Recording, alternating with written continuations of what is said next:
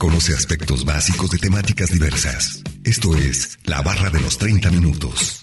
Estamos de regreso.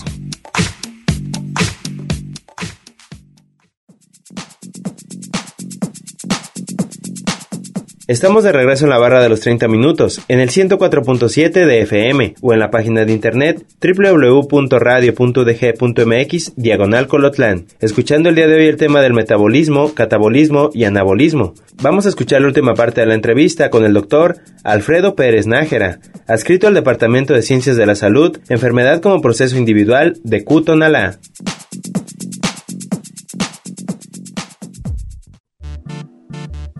Salud.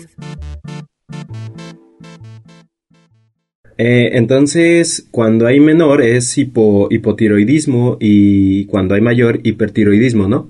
Eh, sí, exacto, en relación a las hormonas tiroideas. ¿ah? Muy bien. Eh, también cuando una persona está, por ejemplo, en una dieta eh, para ganar masa muscular, se, se recomienda pues aumentar la ingesta calórica para que tengan más ingesta de calorías y, y haya un superávit calórico. ¿Y eso se podría llamar como un anabolismo? Exactamente. Sin embargo, es importante destacar que el tipo de calorías también, también eh, interfiere en este caso.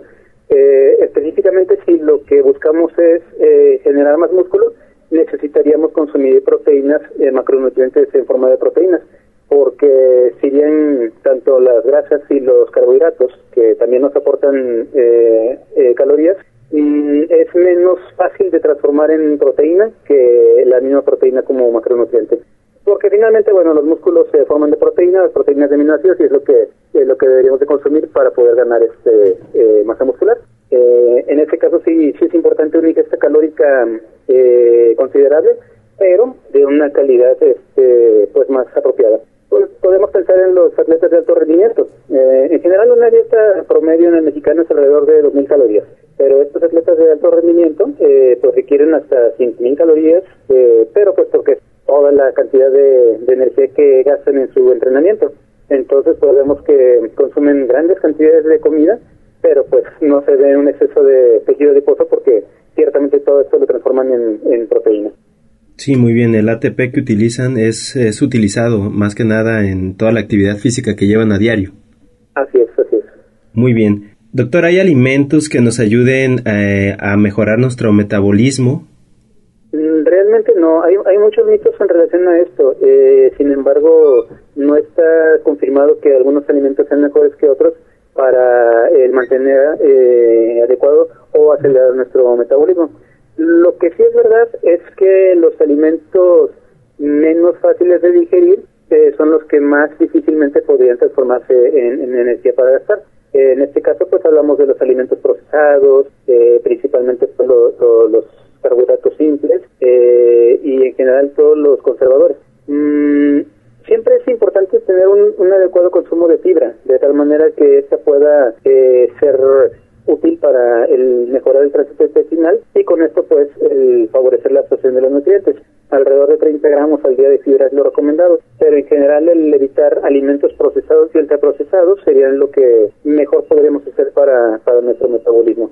Eh, sin duda que muchas veces lo, lo difícil es llevar una alimentación eh, saludable por el ritmo de vida que llevamos actualmente, pero mm, el, los pocos esfuerzos que se pueden hacer día con día, pues definitivamente pueden contribuir. Y podemos hablar también, digo, al final de cuentas, todos los excesos son malos, pero eh, el balancear, sobre todo el balancear la, la dieta, sería un buen paso inicial para poder este pues sí conservar nuestro metabolismo eh, lo más eh, adecuado posible a, lo largo de la vida. Sí, muy bien, doctor. Como lo mencionaba hace ratito, para construir músculo se necesitan eh, proteínas. ¿Es mejor que las proteínas obtenerlas por medio de, aminoácidos y que se creen el, que el cuerpo haga anabolismo y las cree como proteínas o al revés? Mm, bueno, definitivamente hay aminoácidos que no puede sintetizar el cuerpo y que necesitamos eh, eh, consumir en la dieta, son los llamados aminoácidos esenciales. Y en ese sentido, eh, hay preparados ya diseñados para este fin. Sin embargo, y esto es algo muy importante, el consumo de proteínas en cualquiera de sus formas, de manera excesiva, puede ser peligroso para personas que tengan enfermedad renal. Eh, esto es importante porque muchas veces, bueno, nos ofrecen y nos eh, sugieren cómo consumir preparados proteínicos en licuados, eh, en malteadas, etcétera, pero sin antes saber de nuestro estado renal. Es importante porque el exceso de proteínas en personas con riesgo a, presentar daño renal se acumulan precisamente en, los riñones y esto acelera el daño renal.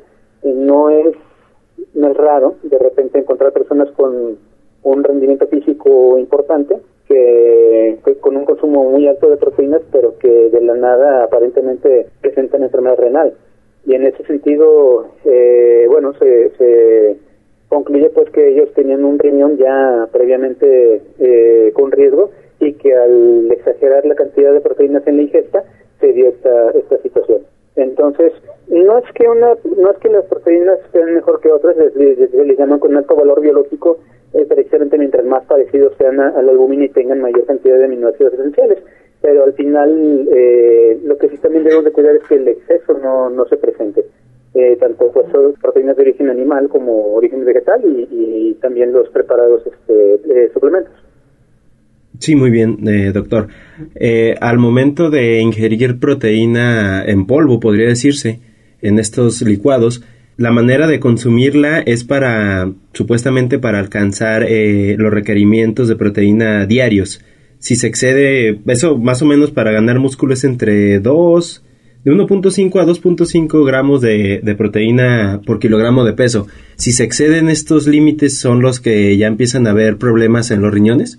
Eh, sí, sí, y no, no en todas las personas, definitivamente. Eh, pero ciertamente puede haber un mayor riesgo. En general, lo que consumimos eh, en promedio son alrededor de 1.8 eh, proteínas por, por kilo de peso, pero en estas personas con problemas renal no debería ser mayor a un gramo por kilogramo de peso e idealmente 0.8 gramos por kilogramo de peso. Eh, aquí lo, lo conveniente para poder saber si una persona está en un, en un riesgo de estos padecimientos, pues valdría la pena el, realizar exámenes eh, inicial antes de, comenzar cualquier tipo de, de eh, sustitución o de, o de complementos proteínicos. Un examen general de orina nos puede ayudar muchísimo. Es un estudio muy barato, no es invasivo, es nada más nos dan una muestrita de, orina en un vasito y se analiza.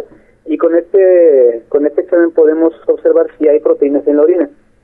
Eh, este, esta presencia de proteínas en la orina nos debe de alertar mucho y ahí es cuando deberíamos tener mucho y especial cuidado para, para revisar qué es lo que está pasando. y es algo que se puede hacer muy fácilmente y no se requiere un orden especial.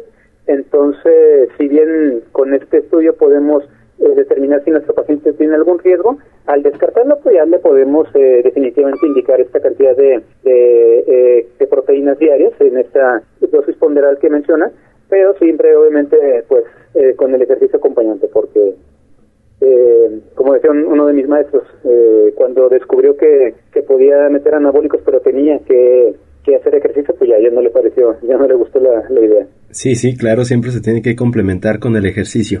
Así. Entonces, con un ego se podría identificar esto y si ya tiene presencia de proteinuria, pues ya se podría descartar el uso de, de, suplementos.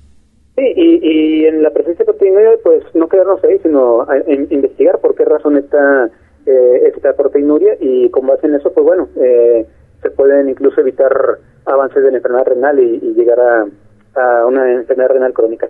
Sí, claro, doctor, hay que mejor prevenir. Eh, ¿Algunos tips o recomendaciones que tenga para las personas eh, para mejorar su metabolismo? Pues ya mencionando el aspecto de, la alimentación en cuanto a, a ser variada y evitar los ultraprocesados, también definitivamente es importante la actividad física. Se recomienda en general un promedio de realizar una actividad física de 150 minutos a la semana y esto idealmente de, de, forma aeróbica, esto es que se alcance alrededor del 80% de la frecuencia cardíaca máxima. lo ideal sería pues llegar a estos 150 minutos a la semana con no más de dos días de descanso y de esta manera poder lograr esta, este gasto calórico que de igual manera nos mantenga en nuestro metabolismo en orden. Claro que es difícil, pues en una persona que quiera iniciar un estilo de vida saludable, que no esté acostumbrado, pues 150 minutos a la semana, que sea por medio de media hora, cinco días a la semana, es algo complicado. Pero ya con el hecho de, de completar 10 minutos es un efecto acumulativo. Es decir, que si usted realiza ejercicio durante 10 minutos al día, ya, ya tiene un efecto eh, acumulativo dentro del metabolismo. Pero lo ideal sí, definitivamente son unos 150 minutos a la semana. fuera de esa situación y evitar evitar los excesos, eh, tanto de, calorías como de, por ejemplo, pues en la ingesta de alcohol, es importante prevenirlo. Y pues definitivamente evitar elementos tóxicos como el tabaco en cualquiera de sus formas. Esto es claramente muy recomendable para, para mantener nuestro metabolismo. Sí, excelente, doctor. Esta ha sido la entrevista con el doctor Alfredo Pérez Nájera, adscrito al Departamento de Ciencias de la Salud, Enfermedad como Proceso Individual de Cutonalá. A continuación, escuchemos una última cápsula informativa.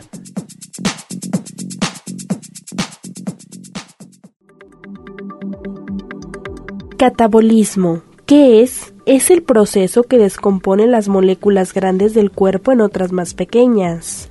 Tipo de fase destructiva. Energía, la liberación del organismo. Reacción, exergónica, de descomposición o destructiva y oxidativa. Se producen moléculas simples a partir de moléculas complejas, adrenalina, cortisol, citocinas y glucagón. Ejemplos, anabolismo, cuando los aminoácidos se convierten en proteínas, la glucosa en glucógeno y los ácidos grasos en triglicéridos. Catabolismo. Cuando las proteínas se convierten en aminoácidos, las proteínas en glucosa, el glucógeno en glucosa y los triglicéridos en ácidos grasos. ¿Qué es anabolismo? La palabra anabolismo viene del griego ana, que significa hacia arriba, y balleín, que podemos traducir como lanzar. El anabolismo es una de las dos partes en las que se divide el metabolismo, que también es conocido con el nombre de biosíntesis. El anabolismo es una reacción química constructiva donde se sintetizan moléculas complejas a partir de otras más simples.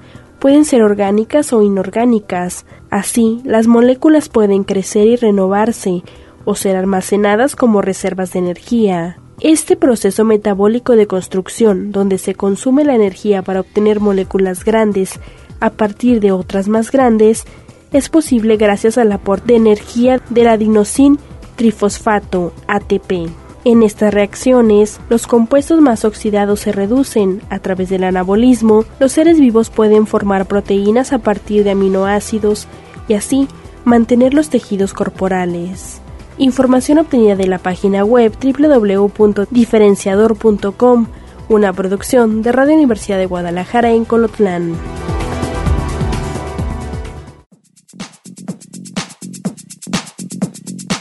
Acabamos de escuchar la segunda y última cápsula informativa y vamos a concluir con el tema de metabolismo, catabolismo y anabolismo. Agradecemos la entrevista al doctor Alfredo Pérez Nájera, adscrito al Departamento de Ciencias de la Salud, Enfermedad como Proceso Individual de Cutonalá. No olviden que si se perdieron de algún programa, pueden escucharlo o descargarlo desde el sitio web www.radio.dg.mx diagonal Colotlán. Dar clic en la opción podcast y después seleccionar la barra de los 30 minutos, donde encontrarás todos los temas. Sigan sintonizándonos y no olviden escucharnos de lunes a viernes a las 11.30 de la mañana y a las 11.30 de la noche en retransmisión. Y los sábados no se pierdan el maratón de la barra de los 30 minutos, donde se pasan los 5 temas de la semana. Es un placer haber estado con ustedes. Se despide Gustavo Robles. Hasta luego.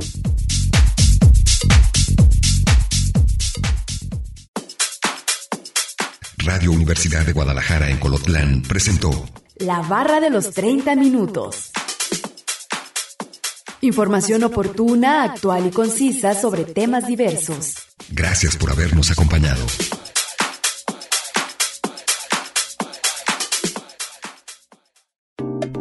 Información oportuna, actual y concisa. Esto es La barra de los 30 minutos. Salud. Asistencia legal. Ciencia. Tecnología. Economía. Orientación ciudadana. Medio ambiente. La barra de los 30 minutos. Bienvenidos.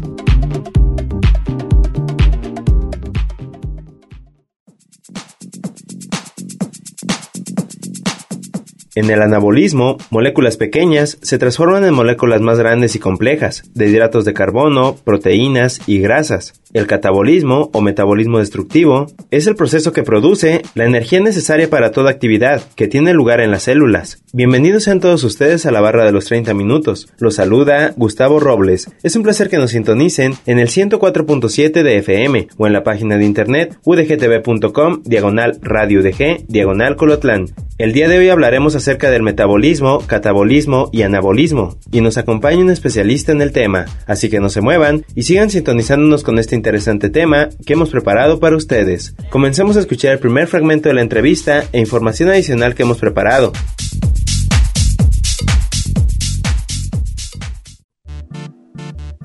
Salud. ¿Me podría indicar cuál es su nombre y su cargo? Sí, eh, me llamo Alfredo Pérez Nájera, eh, soy médico del Hospital de Especialidades del Centro Médico de IMSS y profesor de asignatura en el Cutonala. Excelente, doctor. Eh, para hablar acerca de este tema de metabolismo, anabolismo y catabolismo, en primer lugar, ¿qué son estos procesos? Bueno, eh, pues podemos definir el metabolismo como el conjunto de procesos que ocurren dentro del cuerpo y que está destinado al, a, la, a, generar energía.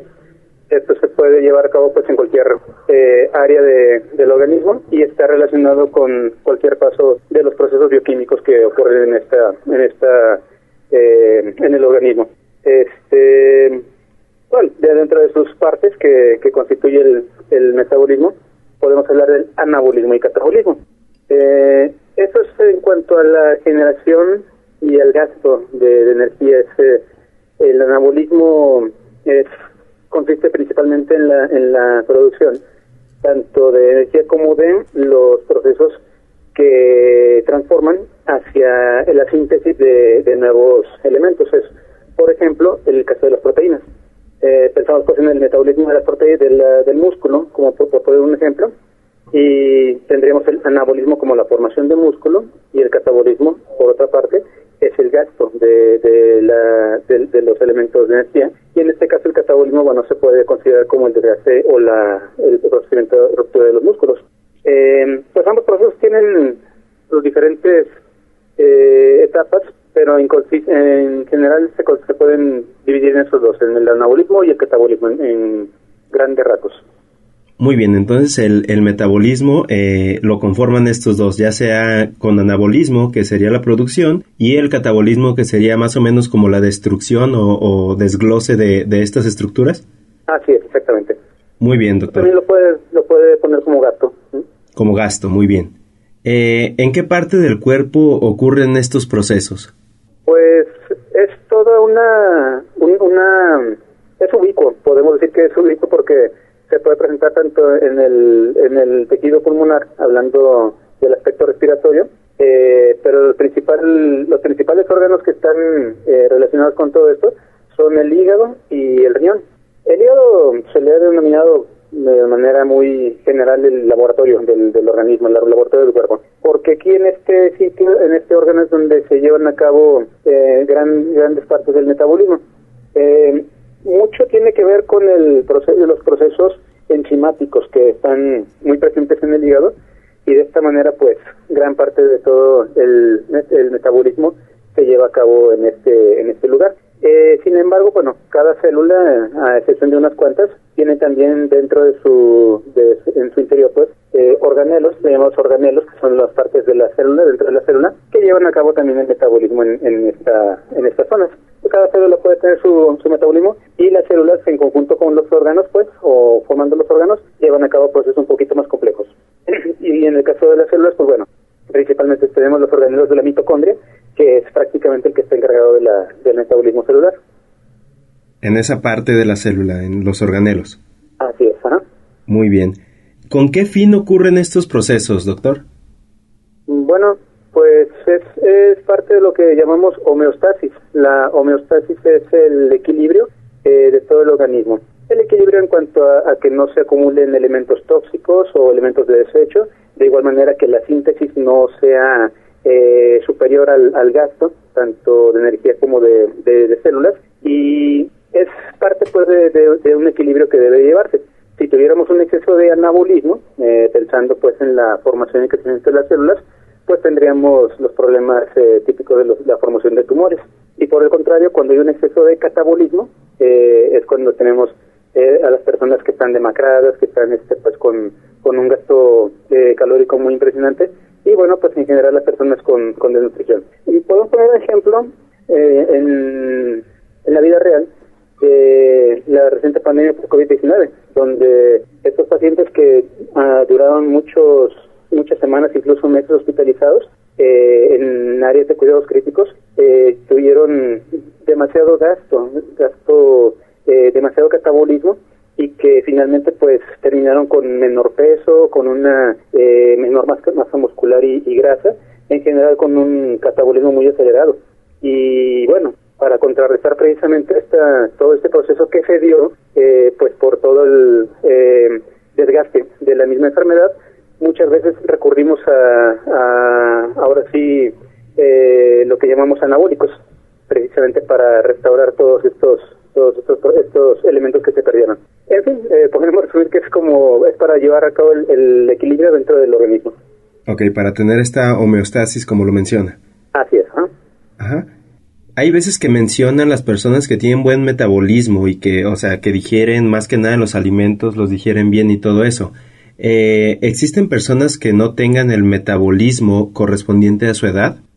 Sí, eh, en general mm, para poder eh, medir el metabolismo en condiciones controladas es algo muy poco práctico.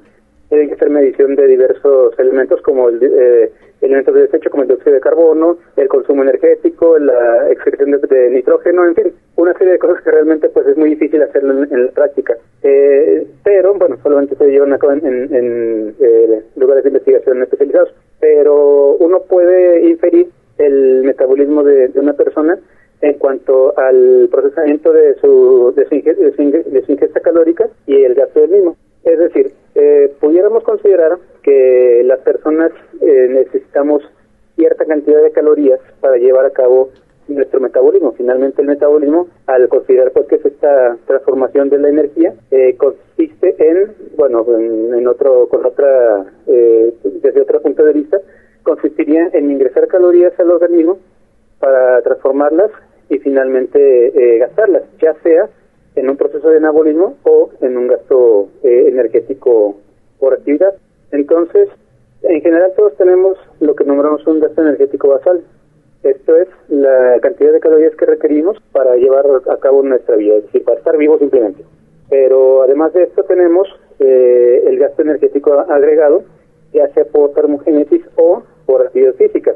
en ese sentido, cuando estamos en un estado de, de quiesencia cuando estamos, eh, bueno, le, digo a mis alumnos que simplemente por el hecho de estar yendo a clase, estar sentado y escuchando o viendo las, las clases por videoconferencia, ya con eso estamos gestando pues nuestro gasto energético basal, es lo que necesitamos para simplemente existir. Pero además de esto pues requerimos caminar, requerimos hacer actividad física, requerimos hacer algunos esfuerzos, que esto sería el gasto agregado. Entonces, en general cuando nuestro nuestro ingreso calórico eh, supera del gasto calórico es cuando se viene un exceso de anabolismo en el sentido de tejido adiposo y que pues esto lleva a un sobrepeso y posiblemente una obesidad. Entonces, eh, podemos inferir que una persona tiene un metabolismo malo o enlentecido cuando la ingesta calórica es menor que su gasto calórico y a pesar de eso gana, gana peso, a pesar de eso hay sobrepeso. Eh, esto es obviamente algo muy raro de, presentar o de presenciar en, la vida real. Generalmente no nos damos cuenta, pero consumimos muchas más calorías de las que gastamos. Entonces, muchas veces se le echa la culpa al metabolismo. Pero si pusiéramos a, contar caloría por caloría eh, que ingerimos y las que gastamos, pues nos daríamos cuenta de que hay un balance positivo y que explicaría en este caso la, ganancia de peso. Em, sin embargo, por otra parte, sí que hay eh, condiciones eh, que pueden propiciar un, metabolismo alterado. Eh, una enfermedad que vemos muy frecuentemente en la endocrinología, que es mi área de especialización, es precisamente las enfermedades tiroideas. Eh, las hormonas tiroideas están relacionadas precisamente con, con el metabolismo basal y, y, total, de tal manera que cuando existe una falta de hormonas tiroideas, hay un, hay un enlentecimiento del metabolismo y esto puede llevar a, consecuencias como la ganancia de peso, como una pérdida de la de, la eh, generación de calor, eh, en general en todo el cuerpo puede repercutir. Pero por el contrario, cuando hay un exceso de hormonas tiroideas, ahí viene un exceso de metabolismo, el metabolismo está muy acelerado. Entonces las personas con un exceso de hormonas tiroideas tienen un catabolismo muy pronunciado, pierden peso, eh, tienen mayor eh, generación de calor, en fin. Este es una, otro de los datos que, que podemos inferir que la persona está con el metabolismo alterado. Sin embargo, el simple hecho de estar más viejos, eh, por, por así decirlo, ya hace que nuestro metabolismo disminuya, porque en realidad la carga que necesitamos calórica pues es menor y por lo tanto los procesos son, son menos este eh, son menos pronunciados. Sí, claro, ya no están tan acelerados. Así es, así es. No olviden que nos pueden compartir sus temas de interés al 499-99, 242-33 y al 800-701-9999. Además pueden encontrarnos en Facebook como la barra de los 30 minutos. A continuación, escucharemos la cápsula informativa referente al tema de hoy.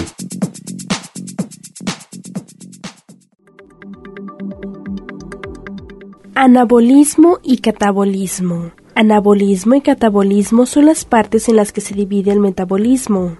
El anabolismo es una reacción de síntesis donde se consume energía. El catabolismo es una reacción de descomposición donde se libera energía. Aunque son dos procesos distintos, funcionan de manera coordinada. Mientras el anabolismo construye moléculas grandes a partir de otras más pequeñas, el catabolismo es una reacción de reducción donde se convierte una molécula compleja en otra más simple. Anabolismo, ¿qué es? Fase donde se construyen las moléculas que el cuerpo necesita. Tipo de fase, constructiva. Energía, la que consume el organismo. Reacción, endergónica, la reducción y de síntesis o construcción. Moléculas. Se producen moléculas complejas a partir de moléculas simples. Hormonas. Estrógeno, insulina, hormonas del crecimiento y testosterona. Información obtenida de la página web www.diferenciador.com, una producción de Radio Universidad de Guadalajara en Colotlán.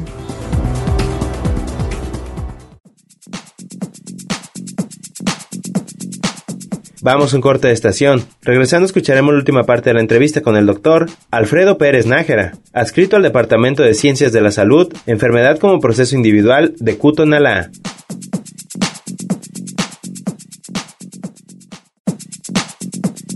Información oportuna, actual y concisa sobre temas diversos. La barra de los 30 minutos. En un momento continuamos.